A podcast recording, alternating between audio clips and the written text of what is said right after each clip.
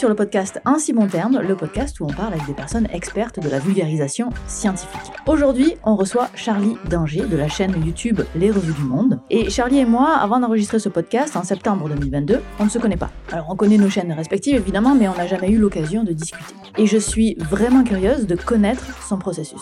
Alors on a beaucoup parlé de la façon dont elle construit ses vidéos, notamment elle a amené le concept de fuir la linéarité d'un texte au profit d'une Alors personnellement, je m'étais jamais représenté la construction d'une vidéo avec cette terminologie-là. Alors je vous laisse écouter et vous me direz si ces concepts vous parlent. On a aussi abordé le sujet de la relecture par des personnes du monde académique, le fait de déléguer une partie de son travail, l'importance du montage et du rythme dans le dynamisme d'une vidéo, et on finit sur une discussion sur la facilité ou non à être créatif. Alors là, maintenant, tout de suite, on commence notre conversation sur le fait que Charlie fait appel à des relecteurs et relectrices du monde académique. Je lui laisse la parole parce qu'elle nous l'explique en si bons termes. Donc, tu as, 15 possibles relecteurs. En fait, je trouve ça vraiment intéressant de voir que le monde académique a accepté euh, une qui n'est pas des leurs à la base, tu vois. Après, il y a quand même des réticences. Ouais. Euh, mais c'est pas, ça va pas être des réticences sur le fait de me parler. je pense qu'il y a une grande souplesse de plus en plus dans le milieu académique sur le fait qu'il y a des vulgarisateurs qui réussissent à parler à une grande audience là où eux, ils n'y arrivent peut-être pas. Et même parfois, c'est sollicité. Genre là, par exemple, le week-end prochain, je suis invitée pour. Euh, il me semble que c'est les bicentenaires, mais j'ai pas envie de dire de bêtises, de la découverte de la pierre de Rosette et Champollion. Et ça va être un panel de conférences euh, euh, où il y aura bah, tous les plus grands égyptologues qui seront présents, etc. Et j'ai été invitée. Et au même titre que, donc c'est pour moi une. Enfin, je trouve ça. Au même titre que. Pas au même titre qu'égyptologue, mais sur le même plan d'égalité, d'invitation. Et rien que ça, moi déjà, je trouve ça fou parce que ça me fait excessivement bah, déjà plaisir. Et surtout, c'est mon ami Claude euh, Trockner qui, est égyptologue et qui avait proposé mon nom et qui m'avait envoyé un petit email en me disant que c'était hyper nécessaire d'avoir aussi comme ça des personnes qui peuvent mettre la lumière sur leur discipline, sur ce qu'ils font, parce que c'est aussi comme ça qu'ils ont après des financements et tout ça. Donc en, en soi, je pense que c'est il y a plus de souplesse. Maintenant, je dirais que là où il y a une petite rigidité, c'est notamment sur les approches. Euh, par exemple, ça m'est souvent arrivé avec un, de mes relecteurs qui était plutôt sur. Euh, je crois qu'il avait une spé en médiéval, si je dis pas de bêtises, et euh, qui était vraiment très issu du milieu académique avec les codes de la, de l'académique et tout, et qui parfois relisait mes scripts. et il me disait, mais, mais moi, je comprends même pas pourquoi est-ce qu'on se pose cette question à la base. Enfin, ça tellement en fait de son domaine d'expertise qu'il n'arrivait pas à relire en commentant juste sur le fond et pas sur la forme. Ah et du coup, il, tous les, il me faisait énormément de points de relecture qui n'étaient pas vraiment ce que je lui avais demandé, parce qu'il se permettait de dire, euh, je trouve ça un peu euh, cavalier tout de même que vous employez ce terme-là, je trouve ça un peu vulgaire. Et j'étais là, oui, mais enfin, moi, j'ai surtout besoin de vous me donner des conseils sur le fond, pas trop sur la forme. Et là-dessus, du coup, c'est un peu, c'est là où des fois il y a un peu friction, enfin pas friction, mais genre juste on se comprend pas quoi. Je suis très étonnée parce que moi, c'était ma crainte quand j'ai quand je fais relire aux chercheurs.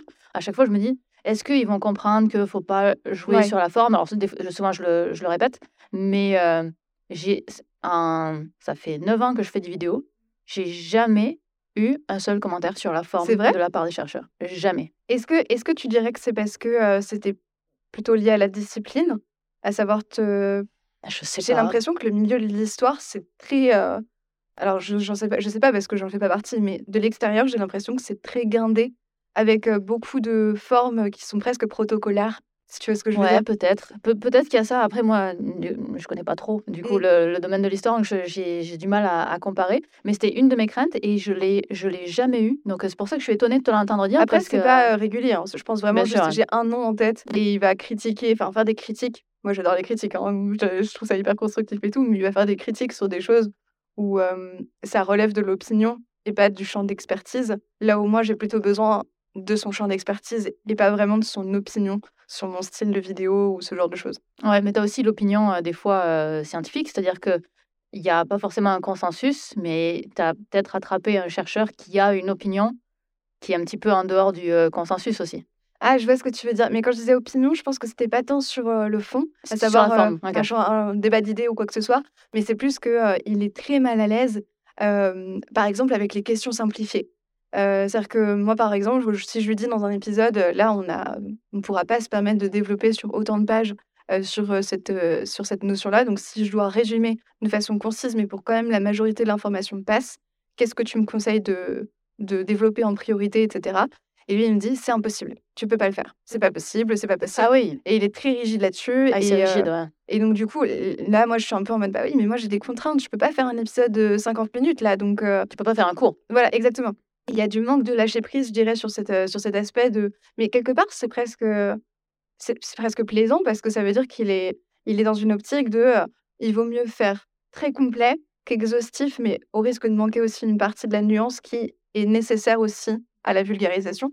Mais en même temps, moi, du coup, ça rentre pas du tout dans mes contraintes. Et là, je pense qu'on va en parler aussi un petit peu dans le podcast, mais aussi à mes contraintes de divertissement. Parce que les gens, ils viennent sur YouTube pour se divertir. Ils, vont, ils viennent de faire une journée de travail de 7 heures, ils sont fatigués, ils ont envie d'avoir du contenu facile, ils n'ont pas envie de se taper une conférence de 2h30 d'Étienne Klein. Ou peut-être que si, mais c'est des niches.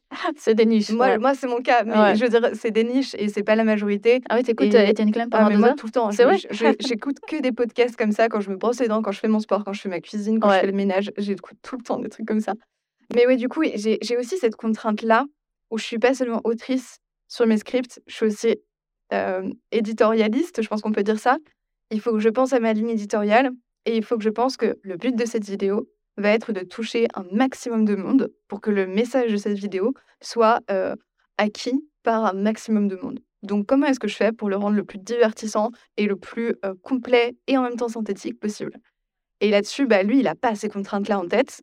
Et donc du coup, c'est là où en général, on a déjà eu des discussions où juste on ne se j'ai essayé de lui dire, mais vraiment, moi j'apprécie énormément tes remarques et tout ça, mais je ne sais pas comment faire parce que j'ai aussi mes contraintes. Avant de passer au divertissement, je...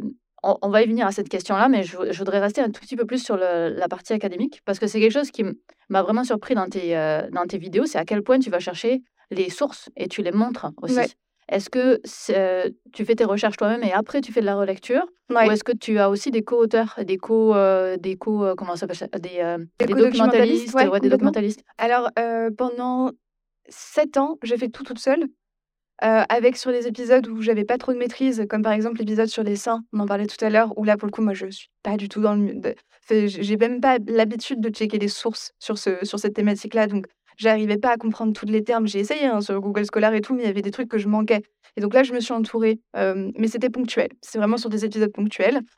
Et là, depuis un an, je dirais peut-être un peu plus d'un an, 2021, j'ai réalisé que c'était bien beau d'être hyper, d'avoir à cœur de faire tout toute seule, mais je commençais à me mettre en danger au niveau de ma santé mentale parce qu'on a une espèce de grosse pression en tant que créateur sur il faut faire plus de vidéos parce que c'est comme ça que fonctionne l'algo, il faut nourrir l'algorithme et tout ça. Sauf qu'en faisant de la vulgarisation, mais, mais c'est pas possible. En fait, on ne peut pas faire un contenu à la fois qualitatif et en quantité astronomique sans avoir une équipe de 30 auteurs qui bossent derrière toi et que tu payes le chèque à la fin et toi tu te poses devant ta petite caméra et puis bah, voilà, tu récites ton texte. Mais moi, c'était pas du tout. c'est pas c'est stupide hein, parce que j'aurais probablement dû faire ça. Ma chaîne, elle aurait déjà un million depuis longtemps. Mais c'était pas ce que j'avais envie de faire parce que j'avais envie d'être passionnée par chacun des sujets ou presque que j'aborde. Et parce que j'ai la conviction que les gens se passionnent quand toi-même t'es passionné. Et ça se ressent. Et donc, du coup, j'ai eu beaucoup de mal à lâcher prise là-dessus. Et j'en ai parlé avec des amis, d'autres vidéastes aussi, etc. Et je me suis dit, bah oui, mais au bout d'un moment, si tu veux continuer d'avancer, si tu veux pas te faire euh, piétiner euh, par euh, l'algo par les centaines de dizaines de milliers d'arrivants qu'il y a chaque jour sur les plateformes et aussi par les autres plateformes qui sont en compétition avec toi. Enfin, il y a un million de trucs. Si tu veux pas juste mourir sur la plateforme, il faut que tu aussi que tu, que tu délègues certains trucs où c'est pas nécessaire que ce soit toi spécialement qui le fasse. Donc là, depuis un an, je dirais un an et demi, j'ai des co-auteurs et des documentalistes. Donc ça dépend les épisodes. Il y en a où c'est vraiment mes bébés et je ne veux pas les lâcher. Et dans ces cas-là, j'ai juste, je fais tout de A à Z et puis c'est, je me fais relire évidemment. Il y en a où c'est mixé, à savoir, c'est moi qui écris l'intégralité du script ou presque, mais par contre, je suis aidée pour la documentation et toute la partie de recherche, qui est absolument le truc le plus chronophage dans la partie de de création d'une vidéo. Et après, tu as des scripts où, j'ai l'idée, j'ai la trame, je sais où globalement où est-ce qu'on veut aller, les problématiques qu'il faut développer et j'ai une overview, du sujet parce que je l'ai un peu, checké et tout ça et je donne ça à, j'en ai pas beaucoup, hein, mais ça, c'est vraiment que depuis quelques mois, un ou deux auteurs, trois auteurs en qui j'ai particulièrement confiance parce que je sais qu'ils font du bon taf et tout ça. Et là, ils me font un script, une sorte de première version du script sur lequel je repasse pour le faire à ma sauce et pour faire des ajouts, modifier des petits trucs et tout ça. Et donc ça, c'est un peu, je dirais, les trois trucs que j'ai en ce moment sur lesquels j'alterne. J'essaie de me diriger de plus en plus avec de l'aide pour la documentation et pour l'écriture, parce que bah il y a des parties où en fait c'est pas nécessaire que je m'occupe de tout de A à Z, parce qu'il y a des trucs c'est vraiment factuel, il n'y a pas besoin d'avoir fait huit ans de vulgarisation pour savoir faire ça. Et il y a d'autres trucs où j'y arrive pas à lâcher prise du tout, et dans ces cas-là, je, je m'en occupe perso. Et comment tu vis de plus être maître de 100% de, de la chose? Bah, je, je, reste maître à 100% de la chose. Non, mais parce que si tu veux, quand tu fais. Quand c'est pas toi qui fais la recherche, euh, c'est parce que c'est une problématique que j'ai. Parce que moi, j'arrive pas à, déléguer ça. J'essaye, mais j'ai beaucoup de difficultés. Euh, j'ai l'impression qu'en déléguant la recherche, je délègue aussi un peu l'angle de la vidéo. Euh, moi, je trouve pas, parce que enfin, ça dépend des sujets. J'ai déjà ressenti ça aussi. Mais dans ces cas-là, c'est des sujets que j'ai juste pas sortis parce que j'arrivais pas à, en fait, je me suis dit, bon, il faudrait que j'en occupe et j'ai jamais trouvé le temps de le faire, donc du coup, c'est pas sorti. Et par contre, il y a d'autres trucs où, en général, moi, c'est pas juste je donne un sujet à mon auteur en lui disant, bah, tu travailles là-dessus et puis tu me fais un petit topo dans deux semaines. C'est pas ça. C'est je lui dis, voilà l'angle que j'ai vu. Euh, j'ai vu tel truc qui me semble intéressant qu'on pourrait explorer. Si toi, tu trouves des trucs dans tes recherches qui peuvent euh, soit apporter euh, un point de vue contraire, soit permettre d'étoffer un petit peu l'ouverture, et ben hésite pas comme ça. Et en fait, on brainstorm, c'est beaucoup de brainstorming de je suis tombée là-dessus, est-ce que tu penses que c'est intéressant? Alors oui, mais moi j'étais plutôt partie. Bah, là, j'ai l'exemple il y a quelques semaines, même pas, où sur l'introduction de la vidéo, moi je voulais absolument qu'on parle d'un sujet en particulier parce que je trouvais que c'était un angle hyper intéressant et que ça permettait de problématiser d'une façon que je trouvais assez cool. Et la personne qui m'a fait les recherches, elle est partie sur toute autre chose. Dans ces cas-là, bon, bah, j'ai ramené le truc. En fait, in fine, ça reste quand même, je dirais, mon bébé, même si j'ai des opinions qui viennent s'ajouter et ce qui permet d'enrichir le contenu aussi. Ça m'arrive, je sais pas combien de fois, que des auteurs me disent Tiens, je sais pas si tu as vu, mais il y avait aussi tel truc. Et ça pourrait être intéressant qu'on l'évoque pour juste apporter une sorte de contre-angle à tel endroit, à tel moment. Et ça, j'y avais pas du tout pensé. Et du coup, ça permet comme ça d'enrichir un peu et de compléter. Euh, et j'adore en fait travailler comme ça. Je trouve ça hyper enrichissant. Et ça m'évite aussi, euh, c'est moi j'avais beaucoup de mal, je sais pas si tu as eu ça aussi, j'avais beaucoup de mal avec le fait de parfois lire des pages, des centaines de pages, de pages, de pages de trucs, pour te rendre compte à la fin que c'était super intéressant, mais ça va pas du tout être exploitable pour ta vidéo. C'est à peu près tous les jours. Voilà. Et, et ben moi, ce truc-là, des fois, c'était frustrant et j'avais l'impression de perdre mon temps ou de pas être assez efficace dans mon travail, de pas être assez efficace dans ma recherche parce que j'ai pas non plus de doctorat ni rien, donc peut-être que je sais pas suffisamment bien chercher, j'en sais rien. Mais du coup, j'avais juste l'impression parfois de perdre des, centaines d'heures. Et le fait de travailler avec un co-auteur ou avec un documentaliste, c'est comme si, du coup, ça me permettait d'avoir quelqu'un avec qui brainstormer. Et donc, du coup, c'est très enrichissant parce que ça ouvre des pistes auxquelles j'avais pas pensé, ou alors au contraire, ça me permet de de vraiment bien dessiner des chemins sur lesquels j'étais déjà allée. Donc, quoi qu'il arrive, c'est très cool. Ok. C'est des gens qui travaillent systématiquement avec toi sur les vidéos Ces gens-là? C'est toujours les mêmes, je veux dire, documentalistes et co-auteurs C'est souvent les mêmes. C'est-à-dire que je, je, tourne parce que bah, c'est des gens en général qui ont un travail justement, soit ah, universitaire ou quelque chose à côté. Donc, du coup, ils peuvent pas être à 100% sur, ces, sur les scripts. Et moi, je, rien. C'est-à-dire que si des fois, pendant trois mois, ils ont pas envie d'écrire parce qu'ils ont autre chose à faire ou quoi que ce soit, pas de souci. Et quand ils ont du temps de dispo, bah, ils me disent: «Ah bah, là, j'aimerais bien peut-être bosser sur la documentation de nanana». Là, tu as l'air d'être très flexible. Tu as l'air d'être très flexible dans tu pas envie de bosser pendant trois mois, mais tu pas des deadlines? pas vraiment. Pas vraiment? Non, il y a pas de deadline. OK. Bah, Alors ça, c'est une autre conversation, quoi. On ne peut-être pas dans le podcast, mais pour pour la En partie business, moi, je peux plus, juste prendre trois mois, quoi. j'ai des scripts qui sont déjà prêts, ce qui me permet d'avoir un peu ah, d'avance. OK. Et oh, le luxe. ouais, mais alors ça, c'est très récent. C'est depuis cet été. Alors qu'avant, j'étais en flux tendu tout le temps, tout le temps, tout le temps, tout le temps. Et du coup, bah, heureusement, j'ai jamais eu le problème d'avoir vraiment de personnes disponibles quand j'en avais vraiment très besoin. Et maintenant, je dirais que mmh, j'ai pas. Enfin, je me dis qu'on travaille vraiment bien quand on n'est pas sous la pression non plus d'un rendu, d'une date, et j'ai pas envie que ce soit stressant ni rien. Sauf exception majeure, si on a un gros partenariat ou s'il y a quelque chose et tout, et là, je vais vraiment dire, bon, par contre, le script, il me faut pour telle date et tout ça. Sinon, non, j'ai pas. je, peux, je pose rarement. Enfin, si, on a des deadlines fictives, mais en vérité, personne les tient. Même chose avec les monteurs, hein, donc c'est pas. Voilà. Pour revenir à des sujets, si on regarde ta chaîne YouTube et qu'on regarde le, juste miniature et titre, des sujets qui sont quand même assez décalés. Tu, tu fais pas ah genre la Seconde Guerre mondiale. Déjà, tu sais, sur le, les, boobs, les boobs dans l'histoire, c'est pas comme si tu, tu pouvais taper dans Google c'est quoi, comment ça a évolué les boobs dans l'histoire. ou, même, ou même dans la biologie, puis trouver une réponse comme ça. Ouais. Donc, est-ce que tu choisis, ton, tu choisis ton angle avant de faire les recherches? Oui, toujours. Toujours? Alors, attends, ça dépend. Ah, non, non, non, pas toujours. Je suis en train de mentir. En gros, un des trucs sur lesquels je dirais que c'est même peut-être le truc le plus important dans ma ligne éditoriale. En tout cas, c'est par ce prisme que je me dessine et que je me, je me mets en opposition avec les autres contenus qui existent sur la plateforme, euh, notamment mes collègues qui peuvent faire de l'histoire ou de l'archéo ou peu importe. C'est que j'ai l'impression que, en tout cas, c'est ce que j'essaie de faire, mais j'essaye de problématiser au maximum chacun de mes épisodes. Il n'y aura jamais ce que j'appelle un sujet linéaire, par exemple, j'en sais rien moi, la bataille de mon cul. Bon, bah alors voilà, la bataille de mon cul, d'abord il s'est passé ça. Et puis après, en 433, euh, eh ben, il y a machin qui est arrivé, et puis du coup, il a fait ça. Et ensuite, euh, il s'est passé ça. Et du coup, à la fin, les Anglais ont gagné. Voilà, c'était la bataille. Enfin, ça, pour moi, c'est. Non, genre, c'est vraiment la, la vulga que je, que je ne veux pas faire, que je déteste.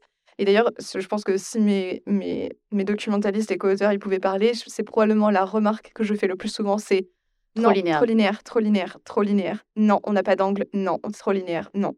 Parce que ce que j'aime bien, c'est creuser dans des trucs auxquels les gens n'avaient même pas pensé. C'est les faire s'interroger sur des questions qui leur étaient même pas venues en tête. Et, ou alors faire des ponts avec des choses qu'ils connaissent, connaissent et qui peuvent, où ils peuvent avoir un prisme de lecture hyper différent de peut-être un angle classique qu'on a l'habitude d'avoir. Et enfin, c'est vraiment ça en tout cas qui m'anime et qui me fait vibrer quand j'écris. Cette espèce de truc de je vais apporter un truc, un angle, une problématisation à quelque chose qui n'a pas encore été tout à fait fait. Et notamment mon épisode sur la poitrine féminine, je crois que ça doit faire partie de mes préférés pour cette raison. C'est qu'au moment où j'ai commencé les recherches, je galérais comme pas possible à trouver des réponses parce que tout simplement, ça n'avait pas été encore fait. Et il y avait quasiment aucun contenu en ligne sur la problématique que je venais de, soulever. Et donc j'étais trop heureuse de me dire, putain, bah, ça veut dire que je suis une des premières à m'intéresser à cette question-là. Donc c'est hyper, euh, je sais pas, j'ai l'impression de contribuer à quelque chose. C'est peut-être égotique ou j'en sais rien. Mais... Non, mais c'est quelque chose que je comprends parce que moi-même, c'est aussi ça que je fais. J'essaie toujours de prendre des, des, angles décalés. Puis, euh, genre, si, si ça a déjà été mille fois la, fait, la vulgarisation sur pourquoi est-ce que le ciel est bleu, ouais. Si j'ai pas quelque chose de neuf à apporter, ça m'intéresse pas. Mais c'est aussi pour ça que j'aime énormément de ton contenu.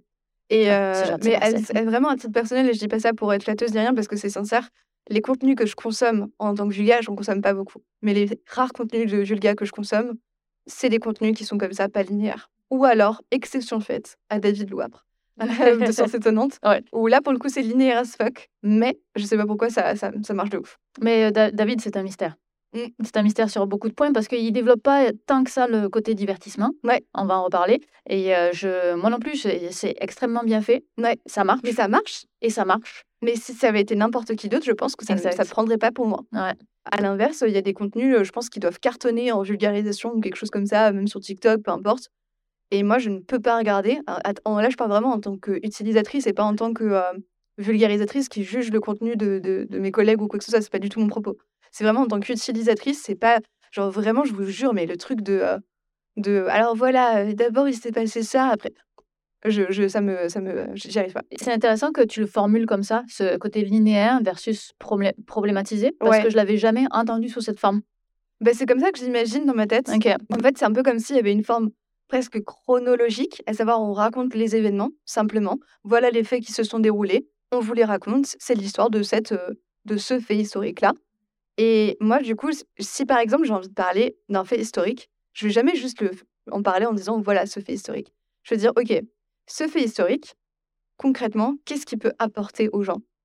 Euh, Par exemple, ça peut être, euh, je, dis n'importe quoi là, c'est vraiment pour de l'exemple, mais ça pourrait être euh, comment est-ce que la bataille de nanana a permis de, si je reprends bah, du coup une de mes vidéos, comment est-ce que l'éruption d'un volcan en Islande a provoqué la, le, comment dire, la Révolution française.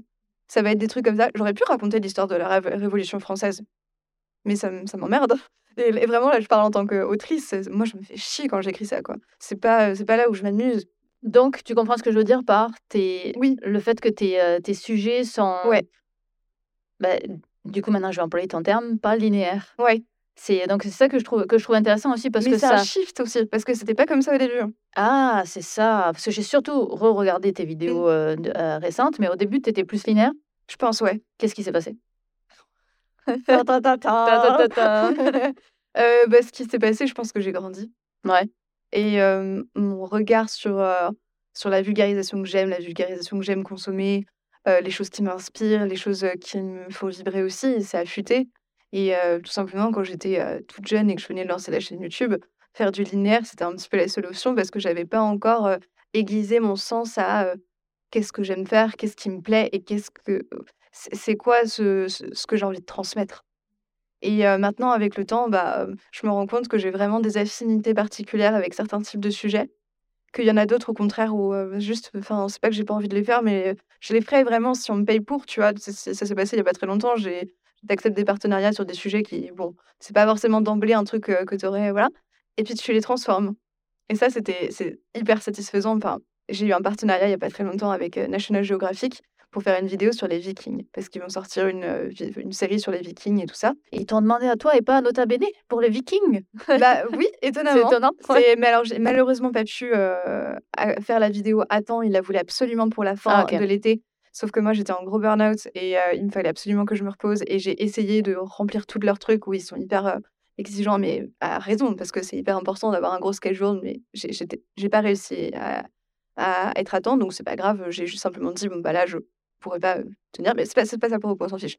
Ce qui était intéressant, c'est que de base, le sujet, les Vikings, moi, j'avoue que c'est pas forcément un truc. il voulait faire une vidéo sur l'ascension et le déclin des Vikings dit comme ça, c'était pas forcément le sujet. J'arrivais pas à sentir où est-ce qu'on allait pouvoir problématiser pour vraiment faire quelque chose. Et du coup, je, réfléchissais, je réfléchissais et, et je me suis mis retourné le cerveau pour trouver une problématique avec ma documentaliste qui bossait dessus. Et vraiment, mais rien me plaisait. J'arrivais à, rien. Et pourtant, j'avais vraiment, j'avais de la matière à trouver des trucs, mais j'y arrivais pas. Et puis, j'ai eu l'éclair de génie et, et j'ai réussi à trouver un angle où là, d'un coup, mais genre, oui, c'était le bon angle avec pareil donc ma documentaliste qui m'a énormément aidé aussi là-dessus. Et on a trouvé un truc qui marchait trop bien. Et là, c'était trop satisfaisant parce que du coup, d'un coup, c'est comme si l'épisode prenait une toute autre dimension. Et même moi, je. Il devenait cool. Ouais, il redevenait passionnant à travailler. Enfin, je sais pas si tu vois ce que je. Ah, complètement. Voilà. Et complètement, c'est d'avoir un, sujet qui. j'ai déjà vécu aussi ça, mais j'ai plus d'exemples en tête sur un, sujet qui, qui me fait chier. Mais il me fait chier. Mais une fois que tu as trouvé l'angle, c'est comme. Oh! Ouais. Oh, là, finalement, c'est intéressant. Donc oui, je, je, vois tout à fait ce que tu veux dire. Est-ce que tu peux nous dire ce que c'était cet angle où tu le, te bah, réserves Du coup, alors la vidéo n'a malheureusement pas pu sortir à temps pour National Geographic, mais du coup, je vais évidemment pas perdre ce script bah, parce que bah, il est écrit, hein, donc mmh voilà. Donc du coup, je vais le recycler pour une de mes vidéos à moi, donc pas de spoil. C'est même pas du recyclage en fait, c'est juste oui, non, voilà, je écrite, sors, la vidéo qui, a été écrite. Est-ce que on pourrait parler divertissement? Ouais. Donc, comment est-ce que tu... En fait, je vais te laisser parler sur ce que ça représente pour toi le divertissement dans tes vidéos. C'est quoi? Qu'est-ce que ça représente C'est quoi le divertissement dans tes vidéos? Je dirais que le divertissement, c'est une énorme part de ce que j'affectionne dans la vulgarisation, parfois même trop. on va y revenir.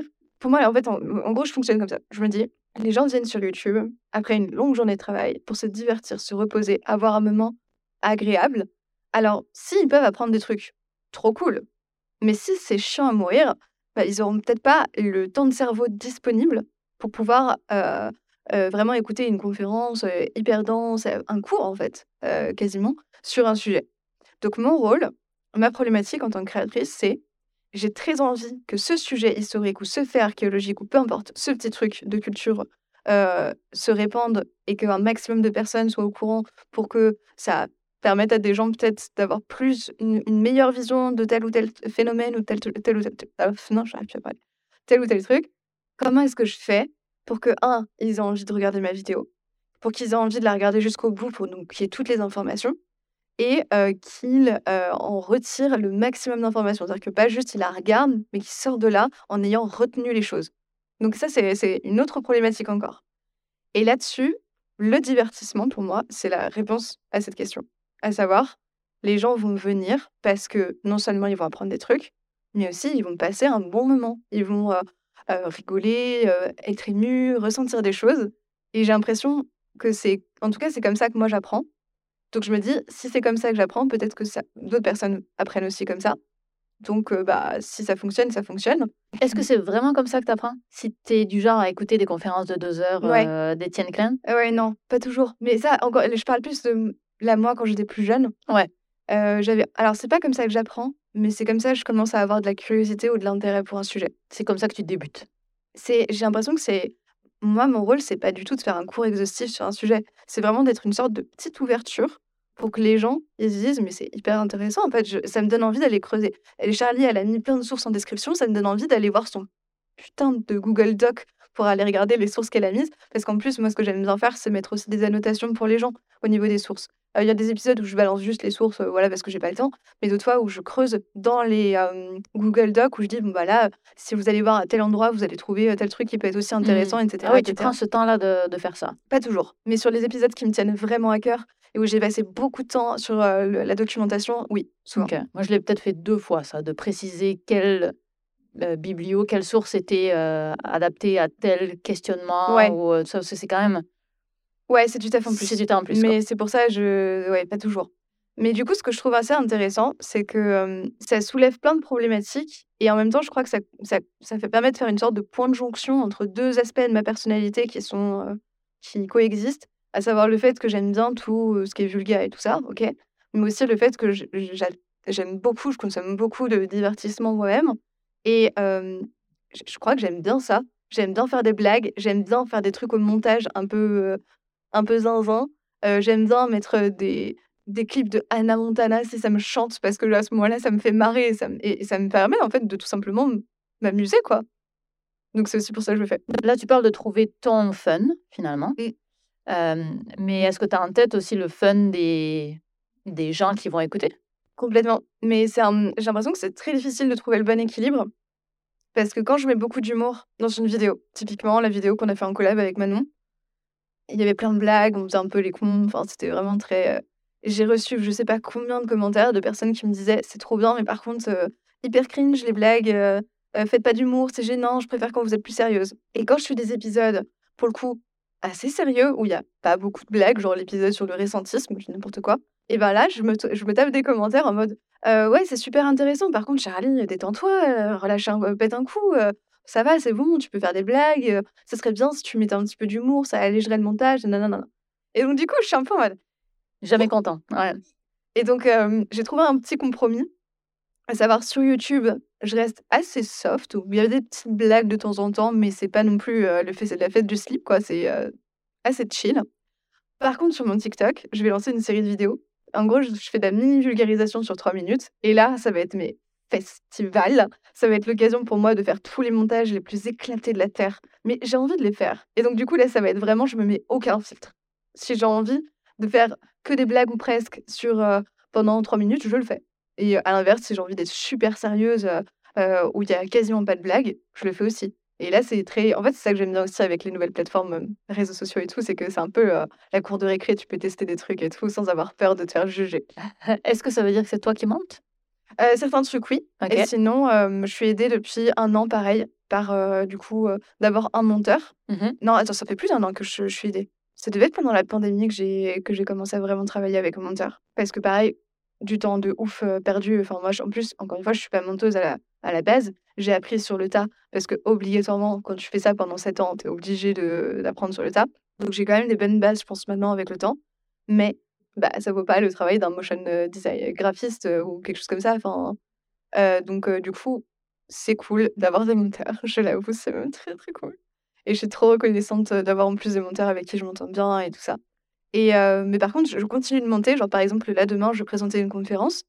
absolument tout ce qu'il y a dans la, dans la conférence, il y, a aussi des vidéos et tout ça. Tout ça, c'est moi qui l'ai monté. Et là, c'est vraiment juste des montages de fun où je m'éclate à faire des trucs que je trouve éclatés, mais qui me font rire, tu vois. Mmh et est-ce que le, dans le montage, parce que souvent on considère que le montage, c'est comme une seconde écriture? Oui, complètement. Est-ce que toi, au moment de l'écriture du texte, tu as, tu as déjà le montage en tête ou est-ce que tu laisses la liberté créative à ton monteur? Euh, Ça dépend les épisodes. Il n'y a pas, de, pas de règle.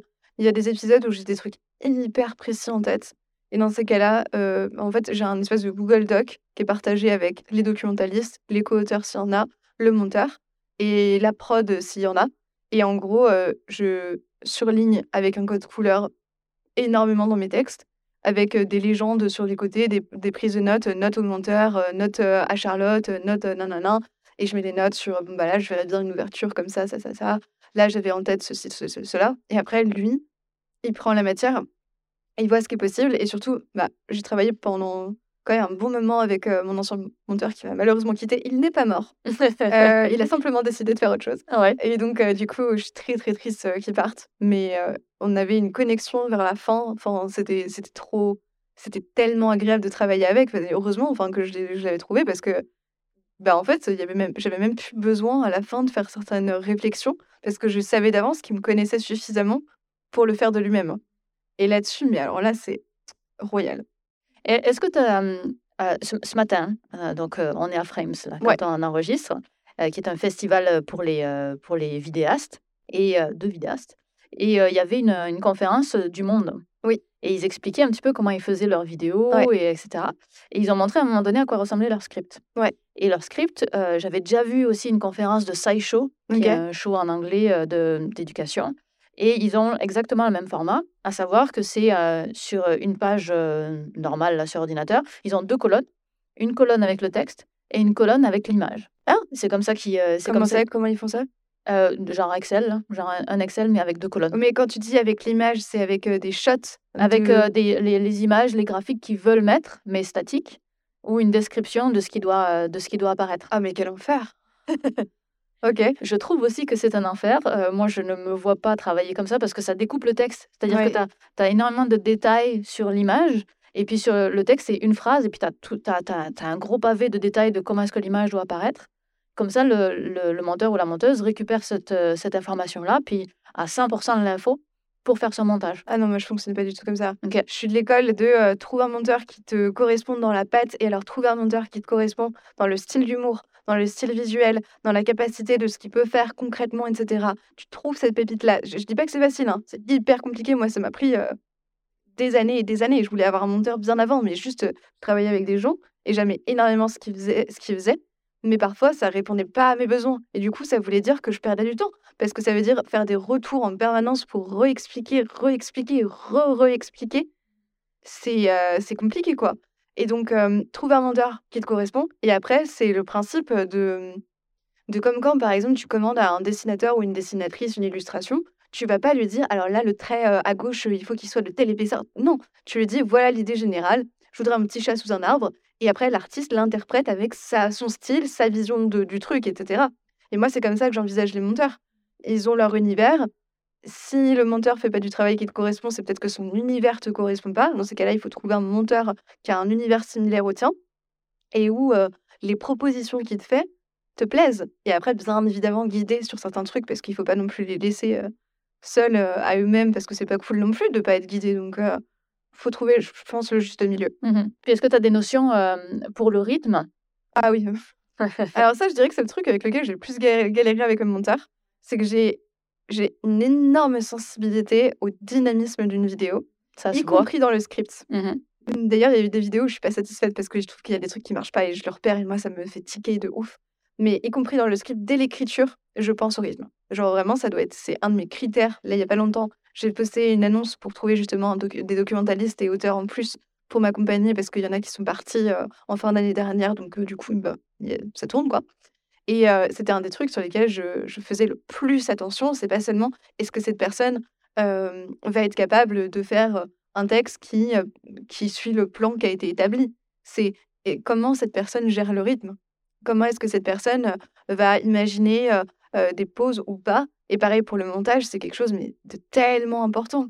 Il faut ça. En même temps, il n'y a pas de recette. C'est ça qui est hyper étrange. C'est faut savoir doser. Quand tu as des gros pavés où tu racontes des trucs hyper denses, euh, bah, si tu mets de l'humour à ce moment-là, ça va juste être imbuvable parce que les gens ne peuvent pas et se concentrer sur les blagues et se concentrer sur le fond. En même temps, si tu mets zéro euh, truc un peu qui permet de relâcher l'attention à un moment donné, ça va juste créer une escalade, genre une sorte de salade de, de, de vulga, et à la fin, ils vont avoir rien retenu. Donc comme ça, moi, j'ai un peu mes petits guides perso, mais c'est c'est des trucs tout basiques. Je sais pas, j'ai pas inventé l'eau tiède. Hein. C'est genre, bah, après un gros pavé ou un truc un peu dense à expliquer, je mets une pause, un souffle. Donc au montage, on, on laisse le temps à l'information de, de sink in, tu vois, de vraiment de qu'elle prenne racine chez les gens. Même chose, bon, bah, il y a des moments où c'est des, des parties un peu plus qui vont plus vite, avec un peu plus de bagues et tout ça. J'essaie de faire hyper attention à ça et je pense que c'est ça qui fait la différence entre de la bonne vulga et de la très bonne vulga, j'ai l'impression. Je pense que tu gères très bien le rythme. c'est gentil, merci. Parce que c'est quelque chose c'est pas si souvent un vulga qu'il y ait beaucoup de. Tu utilises quand même beaucoup de stimuli, qui soient visuels en tout cas. auditif, j'ai pas trop fait attention, mais en tout cas visuel. Et pour venir accompagner ton, propos. Puis en, histoire, c'est pas, pas si facile que ça parce qu'il y a toute une. Je sais que Nota Bene fait beaucoup de recherches documentaires, lui, pour avoir surtout des images d'archives. Toi, tu t'en sors différemment en faisant beaucoup de motion design. Euh, donc c'est ça, c'est que ton menteur est aussi euh, bah, motion designer, quoi. Oui, c'est ça, complètement. ça, ça, aide beaucoup. Oui, ça, donne, ça donne du peps euh, à la chose. Peut-être une, une, dernière question qui va être un petit peu vaste. Je te, donne, je te donne un petit peu le, le, le contexte. C'est Pierre Kerner. Tu vois qui c'est Pierre Kerner? Donc qui est prof d'université, qui est aussi vulgarisateur. Et il enseigne un cours de vulgarisation à l'université, à la fois à des L1 et à des masters. Ok. Il me racontait que les, euh, les L1, quand ils leur donnaient un sujet de vulgarisation, ils partaient dans tous les sens, ils inventaient des pièces de théâtre, ils faisaient des chansons, ils, ils, avaient une créativité euh, monstrueuse. Et euh, les M2, ben, ils avaient été moulés dans le cadre universitaire, et puis c'était très dur de leur faire retrouver cette créativité-là. Moi, je me sens un M2 là. Je me sens comme ces étudiants de M2, ou ah avec ce manque de créativité-là. Et toi, j'ai pas l'impression que, que, tu sois comme, comme c'est, que, en, que tu sois en manque de créativité. Est-ce que tu as des euh, astuces ou qu'est-ce que est-ce que tu est-ce que tu saurais détailler comment tu processes pour avoir de la créativité dans tes vidéos? En vrai, c'est très drôle parce que pendant très longtemps, j'ai énormément culpabilisé, je crois, mais c'était vis-à-vis de moi, mais c'était même pas vis-à-vis des autres, sur le fait de jamais avoir été au bout de des ambitions euh, académiques que j'avais je pense, c'est pas du tout pour me jeter des fleurs ni rien, mais je pense que j'aurais pu avoir les capacités pour faire mon doctorat.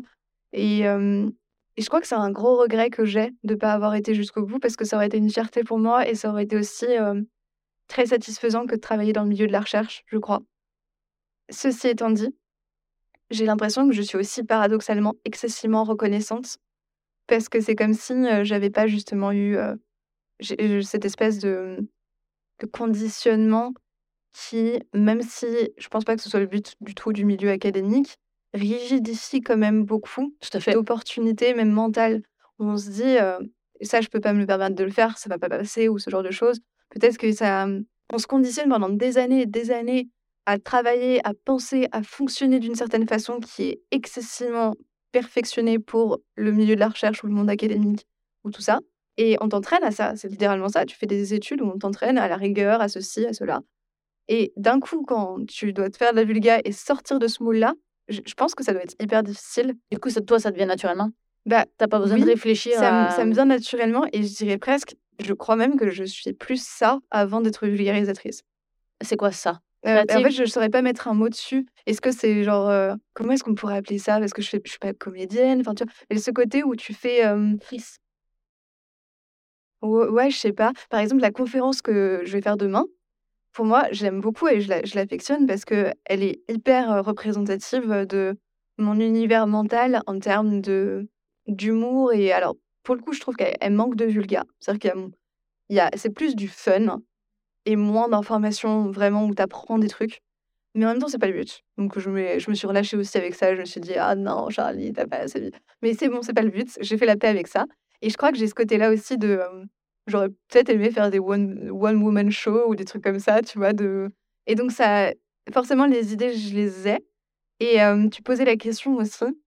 Est-ce que, enfin, comment est-ce que le processus fonctionne? Est-ce que j'ai d'abord les idées de mise en scène ou les idées de, créativité, entre guillemets, puis après les sujets ou ce genre de choses? Je dirais que c'est un peu un méli-mélo de tout ça. Il y a des sujets qui vont m'inspirer directement des trucs, d'autres pas du tout. Et dans ces cas-là, c'est un peu compliqué. Et après, j'ai des idées de mise en scène. Par exemple, j'ai des, idées de blagues que je me note à moi-même ou des, idées de trucs où je me dis, mais ça, mais ce serait tellement drôle. Mais je sais pas comment l'utiliser. Mais ce serait tellement drôle. Et je le garde sous le coude. Et un jour, quand j'ai le sujet qui colle, là, c'est ça part. Et je suis, je suis trop contente. Et je trouve que ça marche bien. Mais sinon, bah, en conseil, et ça, c'est un conseil que j'ai appris du coup très récemment, je dirais qu'il y a seulement un ou deux ans, c'est savoir repérer ses lacunes savoir repérer là où personnellement, avec honnêteté et bienveillance, hein, ça veut pas dire, voilà, mais repérer là où peut-être qu'on est un peu plus faible et savoir s'entourer de personnes qui comblent ces lacunes. Mmh Donc moi, dans mon cas, c'est la rigueur académique que j'aurais jamais, parce que je suis pas doctorante ni rien, mais je sais m'entourer de personnes qui ont cette rigueur-là pour me cadrer et pour que mon espèce d'ailleurs, c'était un de mes, mmh, relecteurs qui est universitaire et un pareil de ceux qui sont plutôt de la team, voilà, très, comme ça, qui me disait: «À la fois, c'est perturbant et en même temps, c'est hyper inspirant parce que je pose des questions qui sont tellement naïves et parfois un peu pas stupides, mais tu sais, des trucs qui sont tellement naïfs que ça eux-mêmes, ça leur fait penser à des trucs auxquels ils n'avaient jamais réfléchi». Là, je suis en train de travailler sur un sujet, c'était en gros la question de base, quand je brainstormais avec les auteurs, c'était: si demain on pouvait créer une machine qui emmène des gens du passé dans le présent, on l'habille d'un costume, enfin de, vêtements modernes, et qui marchait dans la rue, est-ce qu'on serait capable de repérer qu'il y a un truc qui ne va pas?